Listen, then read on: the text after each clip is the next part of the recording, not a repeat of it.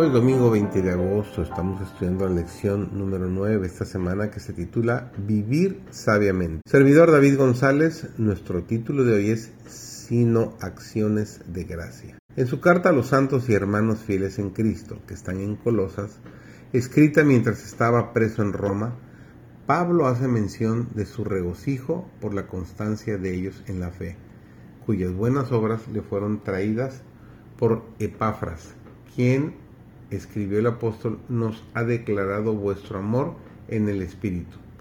Por lo cual continúa, también nosotros, desde el día que lo oímos, no cesamos de orar por vosotros y de pedir que seáis llenos del conocimiento de su voluntad, en toda sabiduría y espiritual inteligencia, para que andéis como es digno del Señor, agrandándole en todo, fructificando en toda buena obra, y creciendo en el conocimiento de Dios, corroborados de toda fortaleza, conforme a la potencia de su gloria, para toda tolerancia y largura de ánimo con gozo.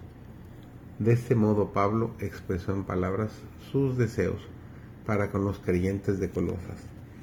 Cuán elevado es el ideal que mantienen estas palabras ante el seguidor de Cristo muestran las maravillas, maravillosas posibilidades de la vida cristiana y hacen bien claro que no hay límites para las bendiciones que los hijos de Dios pueden recibir. Creciendo constantemente en el conocimiento de Dios, podían ir de fortaleza en fortaleza, de altura en altura en la experiencia cristiana, hasta que por la potencia de su gloria llegasen a ser aptos para participar de la suerte de los santos en luz. Nos dice Efesios capítulo 5, el versículo 1, sed, pues, imitadores de Dios como hijos amados. Los cristianos han de ser como Cristo.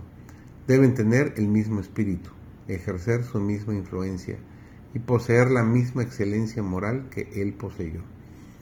Los idólatras y corrompidos de corazón tienen que arrepentirse y volver a Dios. Los que son orgullosos y que se justifican a sí mismos tienen que subyugar el yo y arrepentirse con corazón manso y humilde. Los que se inclinan hacia la mundanalidad tendrán que desprender los tentáculos de su corazón de la basura del mundo a la cual están prendidos y entrelazarse con Dios. Han de convertirse en personas de pensamiento espiritual. Los deshonestos y prevaricadores tienen que hacerse justos y rectos. Los ambiciosos y codiciadores han de ocultarse en Jesús y procurar su gloria y no la propia. Tienen que despreciar su propia santidad y acumular tesoro en el cielo. Los que no oran tendrán que sentir la necesidad tanto de la oración secreta como la de familia y elevar sus plegarias a Dios con gran fervor. Como adoradores del Dios verdadero y viviente debemos llevar fruto correspondiente a la luz y privilegios de que disfrutamos. Muchos están adorando ídolos y no al Señor del cielo y de la tierra. Cualquier cosa que los hombres amen y en la cual confíen y que sustituya al amor y la confianza completa en el Señor se convierte en un ídolo y así queda registrada en los libros del cielo. Que el Señor nos ayude a poder liberarnos de cualquier ídolo que nos pueda estar atando al enemigo.